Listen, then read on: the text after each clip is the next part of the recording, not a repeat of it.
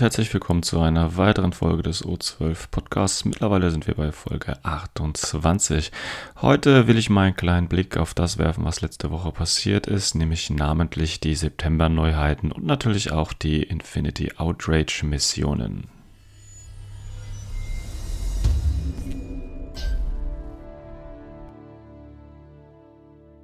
Ja, ganz überraschend hat Corvus Belly äh, ein Missionsbooklet für die Infinity Outrage Miniaturen veröffentlicht.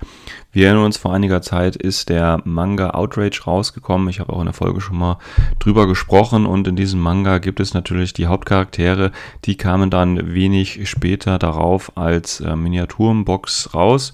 Und die Community hat quasi darum gebeten, doch auch ähm, Profile dafür zu veröffentlichen. Das ist jetzt tatsächlich auch passiert in diesem Missionsbooklet.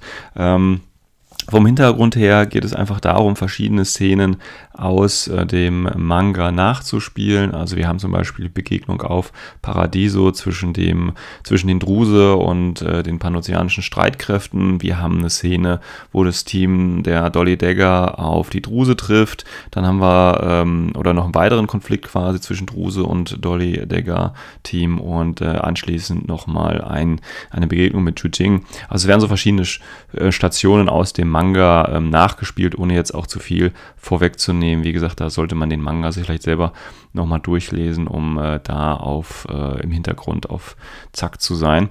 Und ähm, ja, ist auf jeden Fall eine, eine, ganz schöne Geschichte, so, so ein Missionsbooklet und äh, wie gesagt, Wunsch der Community entsprochen. Äh, PDF wieder kostenlos zum Download, also auch hier wieder eine super Serviceleistung von Corvus Belly. Kennt man ja gar nicht so von anderen Firmen, aber Corvus Belly verhält sich da ja tatsächlich ähm, sehr äh, vorbildlich. Und äh, wenn man sich das mal anguckt, ähm, also persönlich sind so die, sind für mich jetzt die, das, das Team der Dolly Decker jetzt nicht ganz so interessant. Ähm, ich habe jetzt einfach nicht so das Identifikationspotenzial mit den äh, ganzen Charakteren, äh, die da auf diesem äh, Schiff unterwegs sind und äh, Manga da die äh, Story bestreiten. Ähm, ist ganz nett. Und Corvus Belli hat ja auch schon gesagt, ähm, das ist jetzt, das sind jetzt keine ITS-Profile, also das ist jetzt nicht ITS-legal und auch die Charaktere aus dem Manga werden nie ITS-legal. Das hat Corvus Belli jetzt nochmal bestätigt, haben sie vorher auch schon gesagt, aber mit dem Erscheinen des Booklets äh, haben sie nochmal das extra betont. Äh, von daher ist das ganz, ganz nett. Aber ich sag mal so für den kompetitiven ITS-Spieler vielleicht nicht ganz so wichtig. Was ich allerdings viel interessanter finde, ist nämlich die andere Seite, weil wenn wir natürlich das äh, Team der Dolly Dagger haben, brauchen wir auch die Gegenspieler, nämlich in dem Fall die äh, Druze Society, also diese Söldnergemeinschaft, die es da gibt. Und Corvus Belly hat meiner Ansicht nach hier was ganz Interessantes gemacht. Die haben nämlich einfach so aus dem Boden eine Druze Bayram Security Sectorial ähm, gestampft, also eine Sektorarmee für die Druse, eine reine Söldnerarmee. Und äh, Corvus Belli hatte in der Vergangenheit ja schon angekündigt, dass es auf jeden Fall ähm, spielbare Söldner-Sektorarmeen geben wird. Ähm, und das ist im Prinzip so der erste Vorstoß, weil ähm, Corvus Belli kann natürlich jetzt hier das Ganze als Testballon fahren. Das heißt, sie haben zwar jetzt schon gesagt, äh, die Charaktere aus dem Manga werden nicht spielbar sein, was aber jetzt nicht heißt, dass diese Drew the Bayram Security Force nicht auch so als Testballon gefahren wird, um eben zu sehen, äh, kann man da überhaupt oder wie spielerisch kann man denn mit Söldnern, mit einer reinen Söldnerarmee umgehen? Ähm, das heißt, so eine Abart dieser Armee lässt sich ja sicherlich äh, oder kann man ja vielleicht später sich auch bei ITS ähm, vorstellen, denke ich mal. Ähm, ja gut, und wenn wir uns diese Sektorarmee eben anschauen, da haben wir diesen Rethro, der ist ja der äh, Anführer, das ist halt ein Charakter, also den wird man wahrscheinlich nicht spielen äh, können. Und dann haben wir natürlich die alten Druse, die ja ähm, schon bei Kalbokalki zum Beispiel spielbar waren. Hier allerdings mit verschiedenen Profilen aufgewertet. Also wir haben jetzt zum Beispiel äh, Lieutenant-Option, wir haben eine Killer-Hacking-Device, ein normales äh, Device, wir haben äh, Fireteam Duo, Fireteam Harris und so weiter, wir haben HMG, Spitfire, also ein richtiges Link-Team, das auch in der Sektorenliste quasi aber total hat. Ähm, ja, ziemlich gut aufgepumpt und da lässt oder da kann man kaum eine Variante, die man da vermisst. Das ist ganz schön. Dann kann man natürlich in dieser Sektorarmee auch die autorisierten Kopfgeldjäger spielen. Es ist ja schließlich auch eine Söldnerarmee. Würde ja komisch sein, wenn man die dann nicht spielen kann. Und dann haben wir jetzt noch so ein bisschen, ja, ich sage jetzt mal, Mischmasch aus verschiedenen Fraktionen. Ähm, Söldner haben ja den Vorteil, oder das kann ja so sein, dass sie quasi Truppen aus verschiedenen Sektoren einfach rekrutieren bzw. bezahlen können. Und dementsprechend haben wir hier zum Beispiel auch die Baji dabei.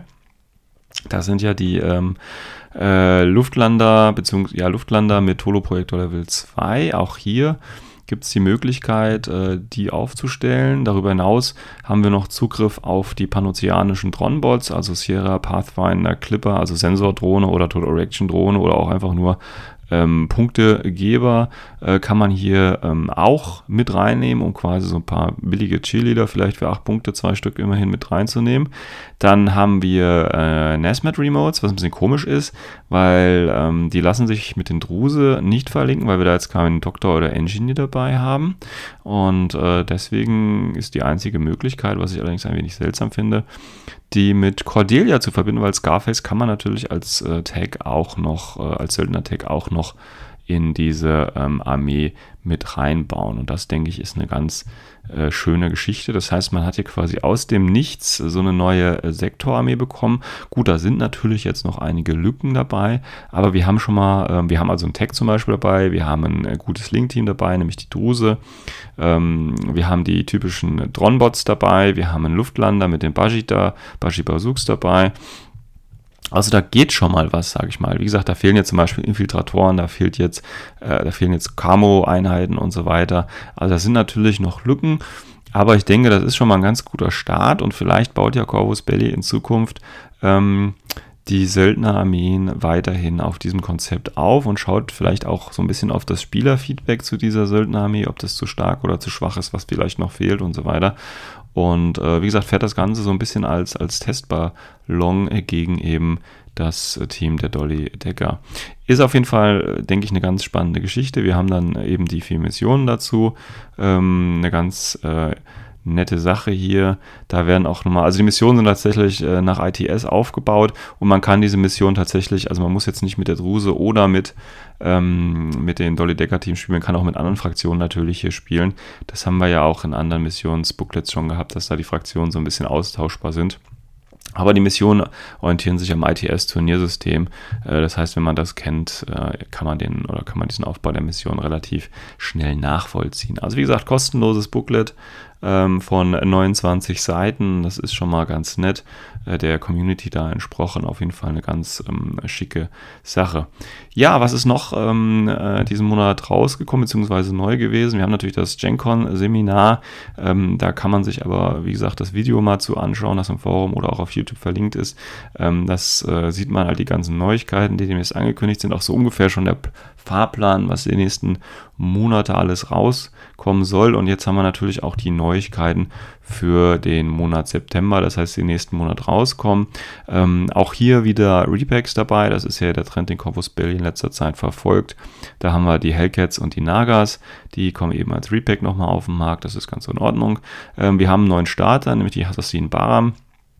Also der Assassin-Starter ist neu aufgelegt worden. Ob das jetzt unge, ob das jetzt um, ja eine gute Idee, sage ich mal, gewesen ist, ob, ob das unbedingt nötig gewesen wäre und wie sinnvoll das ist, das schaue ich mir ähm, nächste Folge nochmal genau an, indem ich mir den neuen Starter mal vornehme. Dann haben wir die äh, kaledonischen Freiwilligen haben einen neuen Starter bekommen mit zwei weiblichen Modellen, zwei männlichen Modellen. Auch hier gewohnt gute Qualität von Corvus Belly. Ähm, dann haben wir noch einen Umbra-Legaten mit äh, Spitfire. Äh, hier muss ich sagen, das ist im Prinzip das Modell, was mir am wenigsten tatsächlich gefällt. Also nicht unbedingt, der Umbra an sich sieht nicht schlecht aus. Ich finde einfach die Haltung der Waffen, ähm, ja, ich sag mal, zu heroisch. Also sieht mir ein bisschen zu sehr nach äh, 40k oder ähnlichem aus. Aber das ist ja, wie gesagt, nur persönliche Präferenz. Ähm, dann haben wir noch den äh, Locus, der endlich für Panoceania und natürlich auch für Neoterra erschienen ist. Ähm, den schaue ich mir gleich nochmal genauer an. Und mein persönlicher Favorit für diesen Monat, beziehungsweise für nächsten Monat, ist der Shikami für Jujing. Ähm, Finde ich auf der einen Seite ein schönes Modell, auch wenn man jetzt nicht unbedingt das Kombi-Gewehr sieht, sondern eher natürlich äh, die äh, Schwerter. Und ähm, es ist auf der anderen Seite aber auch sehr schön bemalt, finde ich. Und es ist generell eine ganz nette Einheit, die ähm, vielleicht auch äh, den Weg zu sehr vielen Jujing-Spielern finden wird. Aber wie gesagt, ähm, für heute habe ich mir mal den Locust vorgenommen, eine Figur, auf die schon viele panozeanische Spieler gewartet haben. Und ähm, ich schaue mir den jetzt einfach mal an.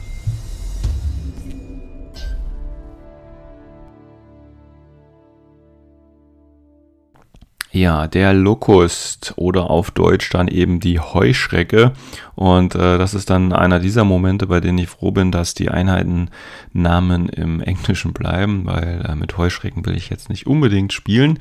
Man sagt ja auch schön, mit Essen spielt man nicht.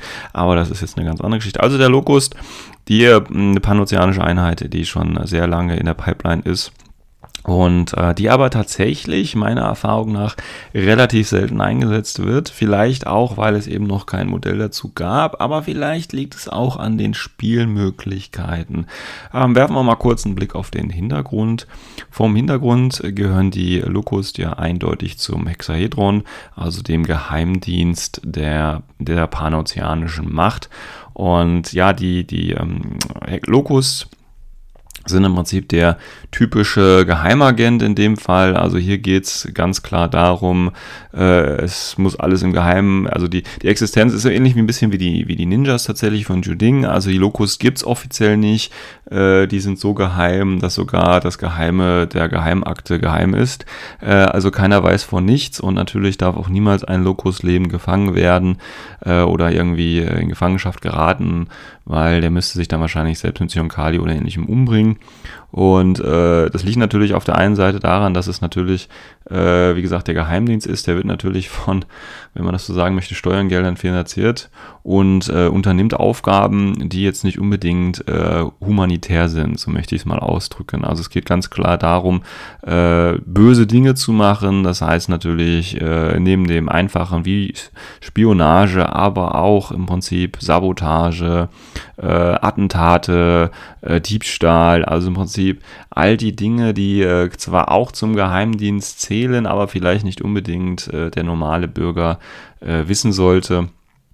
Und das ist nämlich so eine Geschichte, dass eben die, ähm, die äh, Locust natürlich so eine Spezialeinheit sind und äh, dementsprechend auch die nötigen, ja, sage ich mal, Profilwerte bzw. Spezialfähigkeiten dafür haben. Also man weiß nichts Genaues über die Locust. Sie sind einfach eine geheime Macht, die im, äh, die im Untergrund arbeitet. Man weiß ganz klar, sie gehören zum Hexahedron, gehören zu Panoceania. Äh, darüber hinaus machen sie sehr viele illegale Dinge oder sehr viele moralisch verwerfliche Dinge und deswegen äh, schweigt man lieber über sie, als sie tatsächlich äh, dazu groß auseinanderzunehmen ja, das ist das im Prinzip, was man über den Hintergrund oder ja, was man vom Hintergrund erfahren kann. Das ist nicht viel, aber das ist ja auch passend für eine ähm, Einheit, die eben im geheimen, geheimsten Geheimen operiert. Und ähm, wenn wir uns die Werte angucken, also wie gesagt, ist eine panozeanische Einheit und ähm, von daher ist es natürlich ein Skirmisher von den Werten her und hat eine ganz normale Standardbewegung, hat einen Nahkampfwert von 20, Pan-O üblichen BS von 12, leider nur ein pH von 12, was ein bisschen wenig ist. Ähm, dann haben wir sogar einen VIP von 13, was ja für Pano auch ein bisschen unüblich ist. Wir haben eine Rüstung, wir haben BTS von 3, eine Wunde, Silhouette von 2 und im normalen, ähm, in der normalen Vanilla-Armee eben aber von 1, Verfügbarkeit von 1 und ähm, in Neoterra Verfügbarkeit, glaube ich, sogar 2. Ähm, jetzt müssen wir das so gucken, der ähm, Locust ist natürlich oder steht natürlich in Vanilla in direkter Konkurrenz zum Crocman. Beide sind ja die Skirmisher bei Pano, das heißt, beide haben ja auch tatsächlich den ganz wichtigen Skill Infiltration. Das heißt, ich kann sie bis zur Spielfeldmitte aufstellen ohne Wurf und wenn ich halt in die gegnerische Spielfeldhälfte will, äh, exklusive der Aufstellungszone des Gegenübers, dann muss ich nochmal auf den pH-Wurf minus 3 würfeln und hoffen, dass das gelingt. Aber das ist im Prinzip für eine Armee wie Panoceania, wenn ich halt nur zwei Einheiten dafür habe, ähm, schon mal eine ganz nette Geschichte. Und wie gesagt, Neoterra gerade, die ja auch noch nicht mal Zugriff auf den Crocman hatte, kann jetzt im Prinzip auch hier eine Figur mit Infiltration aufstellen. Wenn wir uns jetzt die Sonderfähigkeiten angucken, dann sehen wir tatsächlich nochmal einen Unterschied. Der Locust hat nämlich hier äh, ODD, bedeutet äh, Einheiten, die kein Multispektralvisor haben, schießen auf den Locust immer mit minus 6, beziehungsweise behalten immer einen zusätzlichen Modifikator von minus 6 auf BS-Angriffe. Das ist halt schon mal ganz cool. Dann, wie gesagt, wir haben die Infiltration, wir haben das Multiterrain und wir haben Stealth. Also hier ganz okay. Wenn wir uns dagegen den ähm, Krogman angucken, der hat eben kein ODD, der hat tatsächlich Camouflage und zwar TO-Camouflage, was persönlich, denke ich, sogar der bessere Skill ist, weil er einfach äh, den Markerstatus eben hat. Und auch wenn ich für beide minus 6 zum ähm, Drauffeuern habe, muss ich den Crockman zum Beispiel erst enttarnen. Plus der Crockman bekommt natürlich auch noch im aktiven Zug den äh, Surprise Shot möglicherweise dazu. Äh, auch der Crockman hat Multiterrain Infiltration, der hat jetzt kein Stealth, braucht er aber auch nicht, weil ja im Camouflage ist ja schon Stealth dabei. Das heißt, ähm, der hat das schon inklusive. Zusätzlich hat er noch einen X-Visor. Ja, das kann in einzelnen Fällen nochmal ganz interessant sein. Da, ähm, hat, da muss der Locus leider drauf verzichten. Schauen wir uns mal kurz die ähm, Profile des Locus noch an. Für eine Einheit, die ja natürlich infiltriert und nach vorne sollte, brauchen wir auf jeden Fall eine Spezialisten oder sollte sie eine Spezialistenoption haben und da hat der Locus genau eine und das ist eben der Hacker mit dem Assault Hacking Device. Der hat dann eine Raker Kombi Rifle und die D-Charges, damit kann er ja auch noch das äh, Missionsziel Sabotage, also das Classified machen, auch nicht schlecht. Dann halt ganz normal Schocknahkampfwaffe, eine Pistole, Messer, 0,5 SWC und 38 Punkte.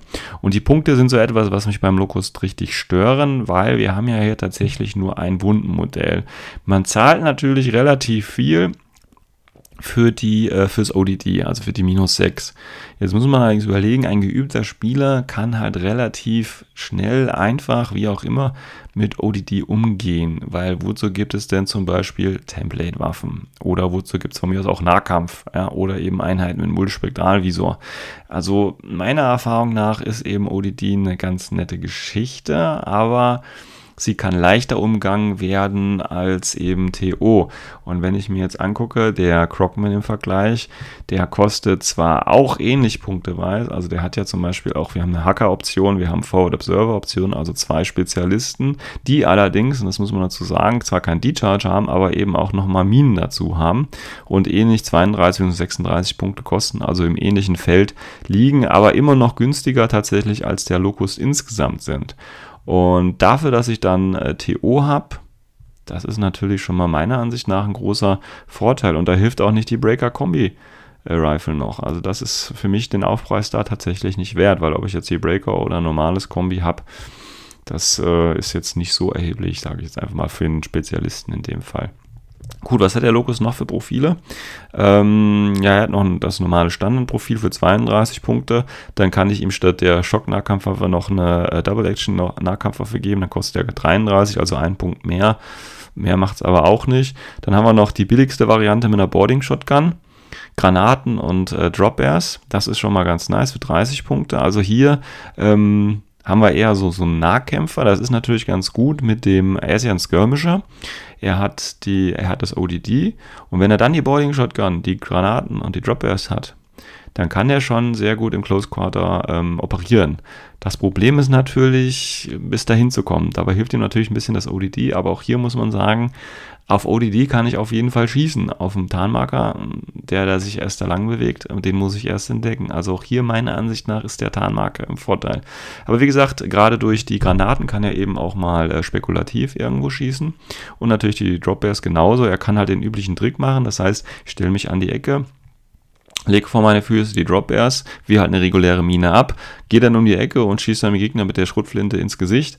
Und dann muss der Gegner sich entscheiden, okay, äh, versuche ich jetzt zu dodgen, dann weiche ich halt der Mine plus den äh, Schüssen aus oder ähm, reagiere ich halt gegen den Schuss, aber dann kriege ich auf jeden Fall die Mine, also den Drop Air rein. Oder natürlich, ich kann die Drop Airs ja auch werfen, das heißt in 8 Zoll äh, bin ich ja auf der guten Reichweite, kriege plus 3 auf meinen pH-Wert, würde dann auf die 15 würfeln, das ist auch ganz okay, ja, also so ein Midfield ähm, so eine Midfield-Einheit ist das ist der Locus äh, definitiv. Das ist hier nicht die Frage. Die Frage, die sich mir und beim Einsatz vom Locus halt immer und immer wieder stellt, ist, wie sieht es aus mit den Punkten? Lohnt sich das für die Punkte? Dann haben wir noch ein letztes, äh, letztes Profil und das ist der Locus mit dem Marksman Rifle. Der hat dann auch Marksmanship Level 1 ignoriert äh, oder äh, verursacht dementsprechend äh, Schockschaden zu dem normalen Schaden. Das ist auch ganz okay. Aber wie gesagt, im direkten Vergleich in Vanilla Pano äh, mit dem äh, Crocman verliert der Locust ganz klar. Die Sache sieht ein bisschen anders aus, wenn wir uns jetzt die Sektorarmeen angucken, in dem Fall natürlich Neoterra. Neoterra hat den Nachteil, äh, dass es keinen anderen Infiltrator gibt. Wir haben zwar noch äh, die eine Drohne mit, ähm, mit Mechanized Deployment, das heißt, wir sind schon mal auf die Mittellinie und wenn wir ehrlich sind, so oft infiltrieren wir ja gar nicht über die Mittellinie hinaus, ganz einfach, weil die meisten diesen Würfelwurf auf die minus 3 pH nicht riskieren wollen. Das wären ja auch beim Locus nur auf die 9, also das ist sogar unter 50 Prozent, ähm, dass, dieser, dass dieser Wurf gelingt. Und dann infiltriert man natürlich auf die Mittellinie. Ähm, da hätte man zum Beispiel noch die Drohne, die gibt es auch mit einer Spitfire oder Boarding Shotgun oder eben auch, und auch mit einem Flamebot. Das heißt, ich habe auch eine kleine Template dabei und zahle auch im Prinzip, ich glaube, 21, 23 Punkte oder für mich auch 27 Punkte, bin aber auf jeden Fall günstiger als der Locust, habe natürlich dann kein ODD. Ja, also das sind im Prinzip die einzigen Einheiten, die bei Neoterra nach vorne können. Und das ist natürlich ein bisschen schwierig. Ähm, deswegen kann man hier vielleicht überlegen, den Locust einzusetzen. Also wir haben natürlich, wie gesagt, den äh, Spezialisten mit D-Charges, Assault Hacking Device. Das ist natürlich ganz gut, wenn man den ersten Zug hat, kann man sich zum Beispiel bei Supplies schon um Kisten kümmern, kann ein paar Missionsziele angehen. Das ist schon mal ganz nett. Ähm, aber dafür halt 38 Punkte zahlen, finde ich ein bisschen schwierig. Zumal, wie gesagt, ODD gibt ja nur minus 6. Und wenn wir jetzt überlegen, da ist dann halt irgendwo ein Link-Team, äh, das kriegt nur mal plus 3. Nehmen wir mal an, wir bewegen uns in Deckung, also plus 3, minus 3, plus 3 Link-Team, plus 3 Reichweite. Ähm, das ist trotzdem nicht gut. Ein Markerstatus, ja, also nehmen wir mal an, im Vergleich. Ähm, wenn wir jetzt einen Hexer nehmen würden, der als Killer-Hacker mit 27 Punkten TO-Marker da langläuft, gut, der muss natürlich vielleicht ein, zwei Befehle mehr ausgeben, aber dafür ist er dann, äh, oder lebt er halt eben länger. Also wenn jetzt zum Beispiel der Locust noch sowas wie eine Wound Incapacitation gehabt hätte oder, oder was ähnliches, also das wäre natürlich schon sehr, sehr gut gewesen, dann äh, müsste man ihn wahrscheinlich sogar spielen, ja. Aber so finde ich, ist er immer so ein bisschen, also ich finde immer was Besseres und das ist das Problem.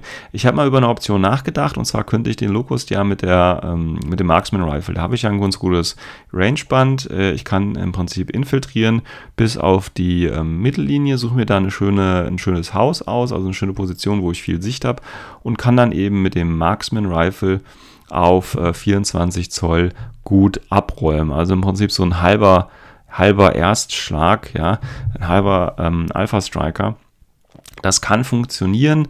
Äh, ich bin ja relativ dann auch geschützt durch ODD. Problem, was ich halt jetzt immer habe, ist tatsächlich, wie sieht es in der Defensive aus? Also wenn ich nicht den ersten Zug habe, dann bin ich halt mit der Einheit infiltriert dann riskiere ich sie aber. Oder ich infiltriere sie eben so weit auf dem Dach, dass da keiner hinkommt, weil sonst muss ich damit rechnen, dass einfach die Warbands meines Gegenübers schnell da sind und mir dann einfach mit einer Chain Rifle um die Ohren oder mit einem Flammenwerfer, was auch immer, also mich da relativ einfach ausschalten können und dann habe ich halt 33 Punkte einfach verschenkt. Das ist halt einfach ein Problem.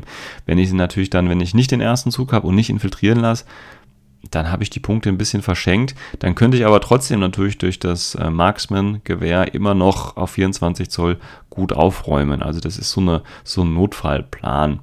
Ähm, Finde ich aber trotzdem, wie gesagt, ein bisschen schwierig. Ein anderes interessantes Profil, also neben Hacker mit D-Charges und eben der Marksman-Einheit, ist tatsächlich der äh, Nahkämpfer, so möchte ich ihn jetzt einfach mal nennen, mit Boarding-Shotgun-Granaten und den Drop Bears, weil hier habe ich wirklich jemanden, der sehr gut im äh, mittleren Feld aufräumen kann auf nahe Reichweite eben durch sein ähm, ODD eigentlich geschützt ist, aber ist auch ein bisschen gefährlich, wie ich finde, weil viele Einheiten, wenn man sich das mal anschaut, in den Armeen haben heutzutage irgendwelche Templates dabei. Das muss jetzt keine Chain Rifle sein, das kann auch einfach nur die kleine Schablone sein, Nanopulsar oder ähnliches. Und ähm, da haben wir halt eben das Problem, wenn ich mit Boiling Shotgun in 8 Zoll Reichweite, in meiner guten Reichweite sein will, dann bringt mir dann eben ODD auch nichts mehr, weil wenn der Gegner seine kleine Schablone anlegen kann, ähm, muss ich nicht würfeln und dann brauche ich die minus 6 auch nicht anwenden. Also ich finde den äh, Locust auch vom Modell finde ich ihn gar nicht mal so schlecht, ist ein schönes Modell, wobei vor einiger Zeit oder vor, was heißt vor einiger Zeit, bestimmt schon vor einigen Jahren, ähm, hat ein äh, Forum-Mitglied aus dem internationalen Forum ein äh, ein Locust quasi kreiert aus verschiedenen äh, anderen panozeanischen Modellen. Das Modell tatsächlich fand ich sehr, sehr geil und hätte mich gefreut, wenn Corvus Belli so nett gewesen wäre und das tatsächlich hätte umgesetzt. Aber die haben sich jetzt für ein anderes Modell entschieden, was jetzt auch nicht schlecht ist, aber eben nicht an die Genialität dieses äh, Fanmates rankommt. Ähm, was jetzt aber nicht schlimm ist, wie gesagt, das Modell ist völlig okay, meiner Ansicht nach. Ähm, aber rein spielerisch habe ich mit dem Locust einfach ein ganz, ganz großes Problem, weil tatsächlich gerade auch bei Neoterra finde ich eigentlich immer was, was schneller oder was, was besser ist für die Punkte. Ähm, weil es geht mir einfach ganz klar um den reaktiven Zug. Ich brauche was, um, brauch was, um mich zu verteidigen. Und ähm, da ist der Locus einfach nicht gut aufgestellt bis auf das ODD. Aber ein guter Spieler, der ignoriert entweder das ODD, indem er halt die Einheit an sich ähm, ignoriert oder geht halt mit einer Chain Rifle oder eben dann äh, mit, mit Multispektral wie so Level 2 äh, dran. Also das ist jetzt nicht so das Problem. Also die wird die einfach ist einfach zu einfach zu kontern und dafür kostet sie eben zu viel. Wenn ich jetzt ähm, den ähm, Bot mit ähm, ODD aus Neoterra zum Beispiel nehme, da habe ich einen ganz großen Unterschied und zwar erstens habe ich eine Bewegung von 6,4. Das heißt, ich bin relativ schnell da, wo ich sein möchte. Und zweitens ähm, bin ich ähm, Gut, ich bin erstmal eine Drohne, das heißt, ich kann natürlich, bin auch in dem Sinne widerstandsfähiger, weil ich eben auch öfter geheilt werden kann, ja, beziehungsweise man muss mehr Befehle mich reinschießen, damit ich wirklich sterbe. Das finde ich ist, ist eben auch ein Vorteil. Und äh, durch das ODD ähm, habe ich zwar auch, aber ich koste eben auch nur ähm, 21 plus Punkte. Ja, das heißt, ich, äh, die, und diese Punkte sind tatsächlich, also das sind jetzt 5, 6, 7, 8 Punkte zwar nur, aber das sind meiner Ansicht nach die Vorteile, die auch Infiltration hier nicht äh, auf eine Art und Weise ausgleichen kann. Auch in den Spielen, als ich den Locus bereits als äh, Proxy eingesetzt habe, war ich nie davon überzeugt, auch in Spielen, als, wo ich gegen ihn gespielt habe, ist er eben aus bekannten Gründen relativ schnell gestorben. Also wenn man natürlich gut würfelt, dann ist auch der Locus eine Einheit, mit der man gut was reisen kann. Aber ähm, wenn man gegen einigermaßen erfahrenen Gegenüber spielt, ist der Locust meiner Ansicht nach seine Punkte einfach nicht wert. Und das ist eben sehr schade, weil er der einzige Infiltrations- äh, oder der einzige Infiltrierer ist bei Neoterra und in Vanilla Pan-O ist eigentlich fast immer der Crocman vorzuziehen, meiner Ansicht nach. Aber das könnt ihr natürlich auch ganz anders sehen und äh, deswegen, wenn ihr da Ideen oder Vorschläge habt oder auch ganz äh, gute Erfolgsstories vielleicht mit dem Lokus habt, dann äh, sagt mir bitte Bescheid und äh, ich gehe vielleicht die nächste Folge nochmal drauf ein.